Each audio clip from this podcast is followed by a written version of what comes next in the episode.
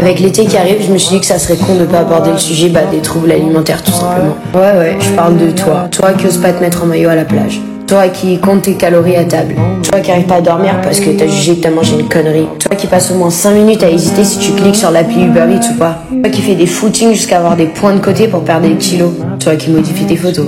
Et surtout toi qui en a marre de détester ton propre corps. Tout ça, tu sais d'où ça vient? Ça vient de notre société qui a tout simplement développé une culture d'un certain standard de beauté impossible à obtenir en restant en bonne santé.